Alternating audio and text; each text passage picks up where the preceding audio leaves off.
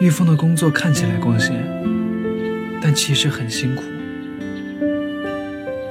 我想他之所以那么努力，就是因为这是他的梦想，就跟班小松一样，天天坚持着要重组棒球队。梦想不分高低贵贱，但不能没有梦想。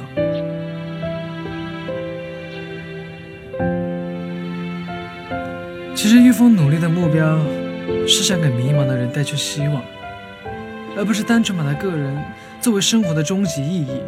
暂时不知道要做什么也没有关系，人生那么长，大把的时间可以寻找。